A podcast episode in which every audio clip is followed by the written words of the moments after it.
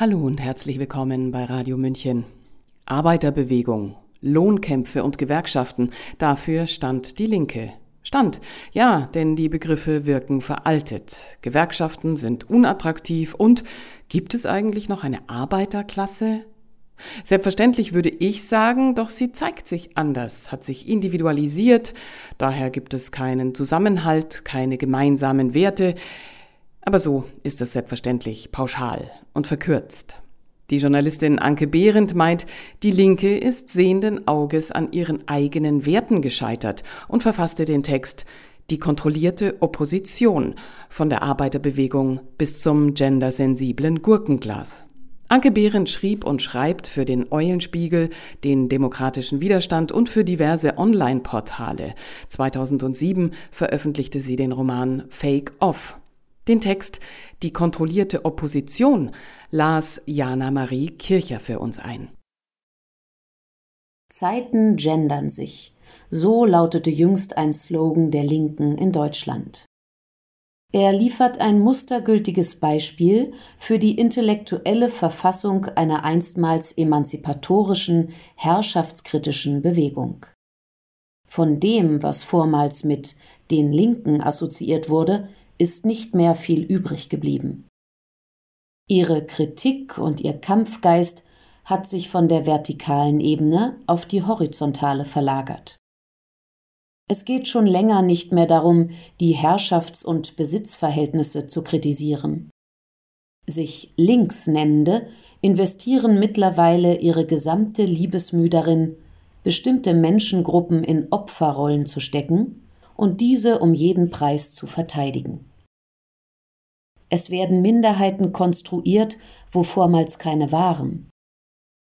Die gesamte Veränderungsenergie wird verschossen in eine Identitätspolitik, die sich nur um sich selbst dreht. Man privilegiert Minderheiten, marginalisiert vermeintlich Privilegierte und lässt dabei sozioökonomische Ursachen vollkommen außer Acht. So wurde die Linke über Jahrhunderte nicht nur gezähmt, Sie wurde auch dazu gebracht, jene Strukturen zu unterstützen und zu verteidigen, zu deren Abschaffung sie ursprünglich angetreten war. Wann hat es begonnen? Mit den 68ern der Studentenbewegung, von der nur eine kleine Minderheit brauchbare Gesellschafts- und Herrschaftsanalyse betrieb, während die breite Masse, falls es die überhaupt gab, einem berauschten Befreiungskitsch frönte eine nachhaltige Aufarbeitung der Geschichte hat diese Generation jedenfalls nicht zustande gebracht. Und auch die vielgepriesene sexuelle Befreiung ist nicht mehr als ein wohlfeiles Etikett. Es ging in der Vergangenheit schon heißer her als in der angestrengt exhibitionistischen Kommune 1. Oder begann es mit dem Fall des Eisernen Vorhangs, als die gesamte Weltpolitik ihrer linken Opposition, dem Gegengewicht im Wettbewerb um das bessere System, verlustig ging.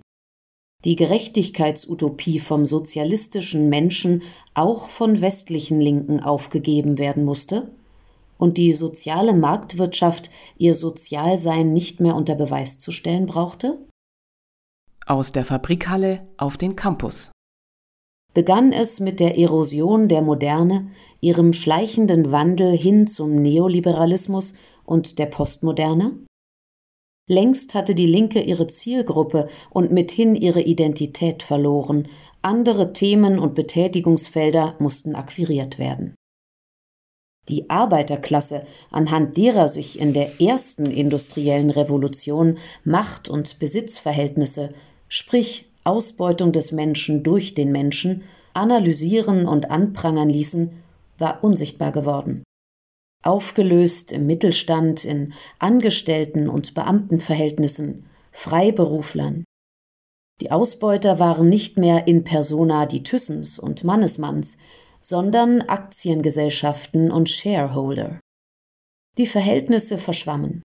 Gewerkschaften verloren an Bedeutung. Der Ruf Proletarier aller Länder vereinigt euch, verhalte ungehört. Die Arbeiter hatten ein einigermaßen gutes Auskommen. Kein Grund zum Klassenkampf. In der sozialen Marktwirtschaft verwischten nicht nur die Machtverhältnisse zwischen Besitzenden und mehr oder weniger Besitzlosen, es geriet auch der menschenverachtende, gewinnorientierte und letztlich ruinöse Wesenskern des Kapitalismus völlig aus dem Fokus. Die Herrschenden hatten es geschafft, den Beherrschten das Gefühl einer Partnerschaft zu vermitteln. Der linke und bald auch grüne Lifestyle war dabei, aus den Universitäten in die bürgerliche Mitte aufzusteigen. Infolge der 68er Studentenbewegung entstanden ausgehend von den US-amerikanischen Universitäten und später in Europa neben Gender Studies und Women's Studies Critical Race Theory, in den 1968er Jahren Queer Studies und um 1990 kritische Weißseinsforschung. Die Erforschung dieser Problematiken der zwischenmenschlichen und gesellschaftlichen Machtstrukturen ist richtig. Doch sind alle diese Fächer nicht deskriptiv, sondern normativ. Sie verstehen sich als links und progressiv, wollen die Verhältnisse nicht nur beschreiben, sondern verändern. Damit genügen sie nicht den Anforderungen der Wissenschaftlichkeit, sondern kultivieren ideologische Verzerrung und laufen damit den Idealen der Aufklärung zuwider. An dieser Stelle haben die Linken an den US-amerikanischen Universitäten das postfaktische Zeitalter eingeläutet. Zeitgleich entstanden zunächst in den 1970er Jahren die sogenannten neuen sozialen Bewegungen. Sie thematisierten Umweltfragen, Globalisierung, Homosexualität, Behinderung, Rassismus und vieles andere mehr. Ihre Zielgruppe war nicht mehr die im Kapitalismus ausgebeutete Mehrheit, sondern oftmals die von der reinen Anwesenheit einer Mehrheit diskriminierte Minderheit. Und derer gibt es viele. Ausgangspunkt dieser Entwicklung war die Frauenbewegung mit dem Slogan Das Private ist politisch aus dem Jahr 1970 begann die traditionell eher linke Frauenbewegung der späten 1960er und frühen 70er Jahre sich von den Grundsatzfragen Wahlrecht und politische Teilhabe hin zum Persönlichen zu wenden. Folgerichtig, denn die Debatten der 68er hatten die Spiegelung der gesellschaftlichen Macht- und Besitzverhältnisse im Privaten offengelegt. Aber nun war nicht nur das Private politisch, auch das Politische war zunehmend Privatsache geworden und die Machtverhältnisse im Großen gerieten aus dem Blick. Die Ziele der ersten Frauenbewegung waren zumindest formal umgesetzt und die Machtfrage stellten die Linken nun nicht mehr zwischen Ausbeutern und Ausgebeuteten, sondern zwischen Mann und Frau. An die Stelle der Ausbeutung als zu bekämpfendem Übel war die Diskriminierung getreten. Die bestand und besteht nicht nur zwischen den Geschlechtern, sondern vollzieht sich anhand diverser Unterscheidungslinien. Bereits Ende der 1960er Jahre sprach man in den USA von der Triple Oppression Theory, Diskriminierung aufgrund von Race, Class und Gender. Nebenschauplätze und Scheingefechte. Damit war die ursprüngliche Machtfrage der linken Bewegungen aus der vertikalen in die horizontale gekippt worden. Während der Kapitalismus also fröhliche Urständ feierte, schlug man sich auf den billigen Plätzen gegenseitig die Köpfe ein. Die originäre Kapitalismuskritik war in den 1990ern nahezu komplett aufgegeben worden zugunsten diverser marginalisierter Gruppen. Und so taten sich immer mehr Diskriminierungsmerkmale auf, aufgrund derer man von seinen Mitmenschen aus dem linken Spektrum Sonderbehandlung und Reparationen einfordern konnte und eilfertig gewährt bekam. Der Kampf gegen die Mächtigen fand nicht mehr statt, man wusste nicht einmal mehr, wer das eigentlich war. Vielleicht hatte man ihn auch als aussichtslos aufgegeben. Zumindest war der vermeintlich solidarische Einsatz für Opfer und Diskriminierung moralisch lukrativer, konnte man es doch bei Political Correctness und Symbolpolitik bewenden lassen. Beispielsweise verstand und versteht man unter Class nicht mehr per se die Zugehörigkeit zu einer gesellschaftlichen Klasse, denn die war im Neoliberalismus veruneindeutigt worden, sondern die Mikrostruktur der individuellen Besitzverhältnisse Ende der 1980er Jahre wurde für das Zusammentreffen verschiedener Diskriminierungsmerkmale der Begriff Intersektionalität geprägt. Immer mehr Opfergruppen brachten ihre teils widerstreitenden Partikularinteressen vor, von Kritikern verspottet als Oppression Olympics, Opferolympiade. Das oberste Ziel war, Angehörige dieser Gruppen nicht zu brüskieren. Folglich trat das marginalisierte Individuum und sein Gefühlsleben immer stärker in den Mittelpunkt linker Zuwendung. Sofern es die richtigen Diskriminierungsmerkmale, sprich die richtige Identität, Gruppenzugehörigkeit und Meinung vorzuweisen hatte. Das Gefühlsleben von Menschen ohne die richtige Identität war irrelevant. Auf diese Weise erklärten geschichtsvergessene Linksidentitäre einen großen Teil ihrer Anhängerschaft per se zu Privilegierten und somit Tätern aufgrund ihres bloßen Daseins. Ohne zu bemerken, dass sie damit in gefährliches Fahrwasser abzudrehen begannen. Nur durch Buße, das Checken der Privilegien, kann der Privilegierte ein Teil der Gemeinschaft bleiben, sich aber nie von der Erbschuld reinwaschen. Bis heute oszilliert die Linke zwischen der unbedingten Anerkennung der Individualität der Marginalisierten und andererseits der Gruppenzugehörigkeit der per Definition Privilegierten. Auf diese Weise verkehren sich die Verhältnisse. Die Marginalisierten sind privilegiert und die Privilegierten werden marginalisiert. Freilich lassen sich Privilegierung und Marginalisierung in Mehrheits- und Minderheitsverhältnissen begründen, aber nicht aufheben, indem man zum Zweck der Gerechtigkeit neue Ungerechtigkeiten schafft. Über dieses Dilemma klebt man dogmatische Formeln. Es gibt keinen Rassismus gegen Weiße. Es gibt keinen Sexismus gegen Männer. Die obsessive Hinwendung auf Schwache und Opfer ist vor allem eines moralisch immun gegen Kritik. Denn wer will schon, dass Opfern nicht geholfen wird? Für die Opfer muss man Opfer bringen. Es entsteht ein Wettbewerb nach unten. Nicht der Bessere gewinnt, sondern man lässt den als schwächer definierten gewinnen. Diese Form der positiven Diskriminierung, Affirmative Action, wurde erstmals 1961 in den USA von Präsident John F. Kennedy mit der Executive Order 10925 eingeführt und trat drei Jahre später in Kraft. Auf den ersten Blick mag der Ausgleich von negativer Diskriminierung durch Vorteile gerecht erscheinen. Die Erfahrung, durch eigene Leistung vorangekommen zu sein, macht der Marginalisierte jedoch auf diese Weise nicht. Es haftet ihm immer der Stempel des bedürftigen Almosenempfängers an. Und so muss zwangsläufig die Frage gestellt werden, ob es sich um ein linkes Konzept handeln kann, welches einen weißen Arbeiter in den USA als privilegiert gegenüber einem Schwarzen im Amt des Präsidenten definiert. Man wird nicht als Opfer geboren, man wird dazu gemacht. Des Weiteren erzeugt diese moralisch unanfechtbare Sicht auf Opfer eine Tendenz, selbst marginalisiert sein zu wollen und ebenfalls von der Fürsorge zu profitieren.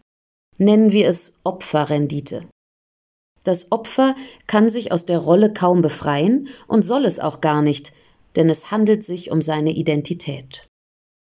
Es kann den Oppressor zu moralisch einwandfreiem, solidarischem und rücksichtsvollem Verhalten nötigen, allein mit dem Verweis auf das eigene Missempfinden.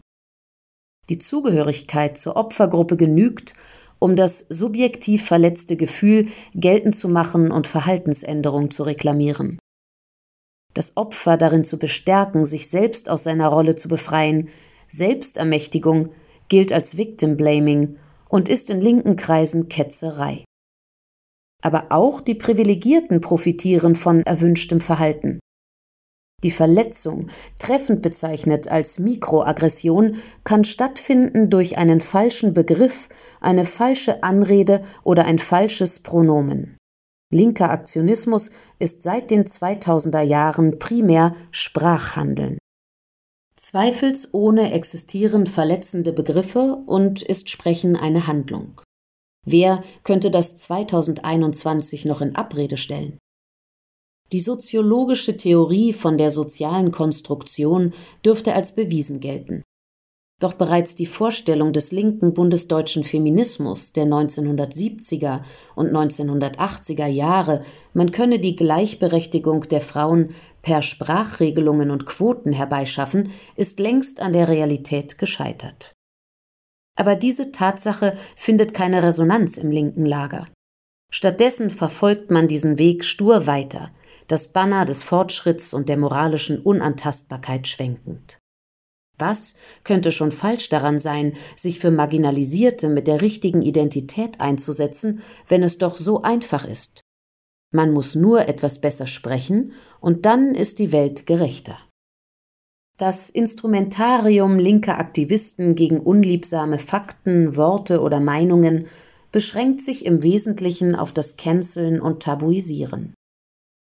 Aus der Sprache werden Worte entfernt, aus Büchern Begriffe, Bücher aus Bibliotheken und Sprecher von Bühnen. Den traumatisierten Mittel- und Oberschichtskindern an den angloamerikanischen Universitäten sind historische Lerninhalte wegen Rassismus, Sexismus, Transfeindlichkeit und Heteronormativität, der als Norm geltenden Heterosexualität, nicht mehr zumutbar. Man hat für sie Sicherheitsräume eingerichtet, sogenannte Safe Spaces, in denen sie sich von verstörenden Inhalten erholen können, sollten diese nicht mit einer Triggerwarnung versehen worden sein, sodass die traumatisierten jungen Menschen sie von vornherein meiden können. Wer hat diese jungen Leute seelisch so beschädigt, dass sie ein Wort in einem Buch nicht aushalten können? Gefühlte Wahrheiten. Nach dem Canceln von Begriffen und Meinungen nebst denen, die sie äußern, besteht die nächste Stufe des Postfaktizismus in der Leugnung objektiv nachweisbarer Tatsachen und eines ganzen Wissenschaftszweigs, der Biologie, namentlich der Geschlechterbiologie.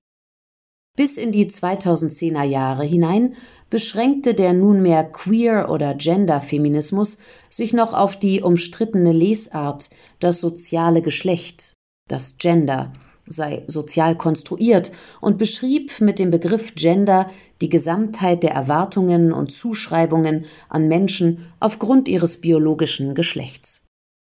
Die Auffassung, dass die Geschlechtsrollen sehr flexibel und schnell wandelbar sind, ist in der Realität nachweisbar. Später begann man im aufkommenden Transaktivismus, einer Sparte des Queer-Feminismus, auch das biologische Geschlecht als sozial konstruiert zu erzählen. Nun hatten Menschen ein Gender, welches mit dem Körper nichts mehr zu tun hatte.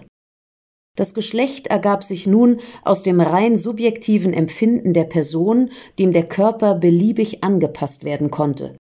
Denn die biologische Funktion des Geschlechtes war irrelevant.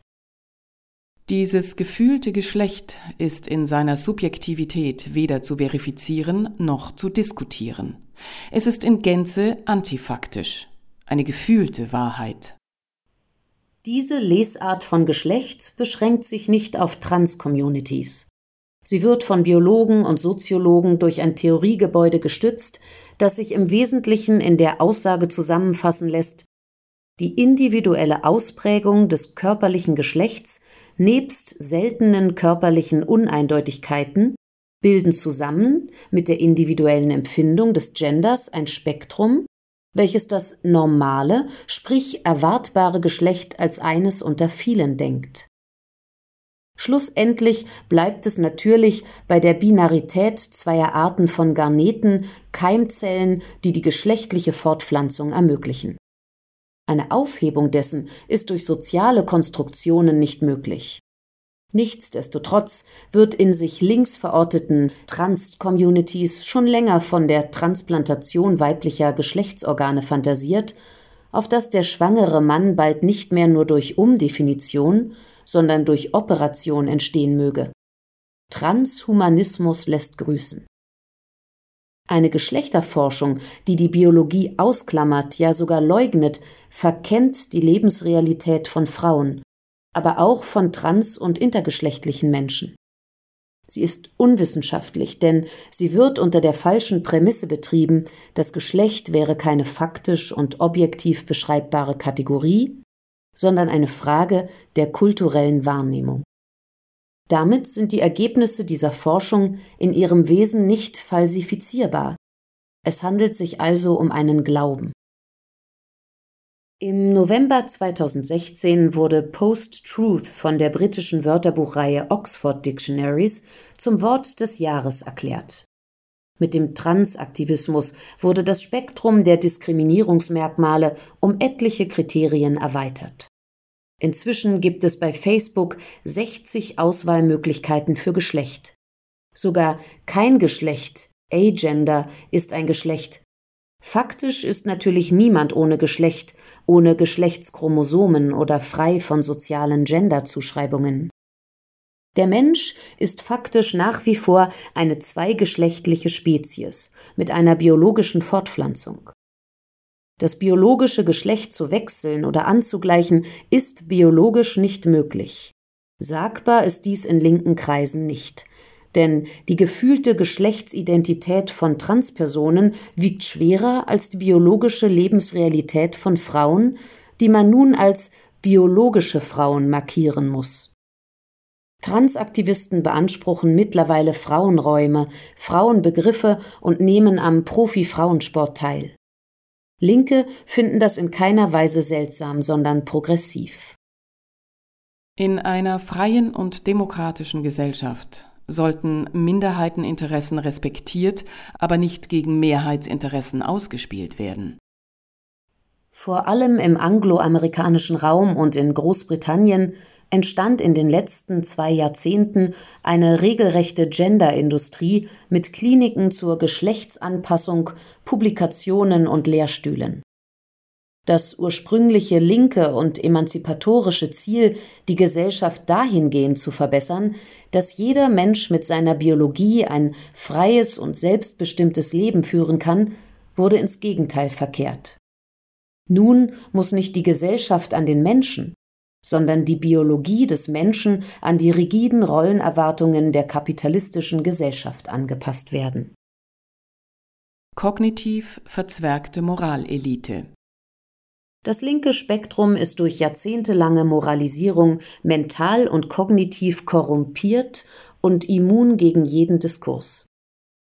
Die großen Themen der Linken sind 2021 nicht die Rolle der Pharmaindustrie, der Finanzwirtschaft oder der Internetkonzerne, der Welthunger, die Auswirkungen auf sozial Schwache, die körperliche Unversehrtheit, die Situation der Kinder und Alten oder die Frauen, zu deren Lasten die Pandemiemaßnahmen gehen.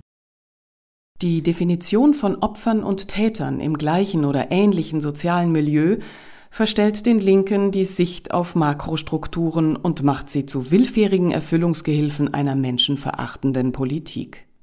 Hilfe bei der Rettung der Grundrechte und Demokratie können wir von diesen Linken nicht erwarten.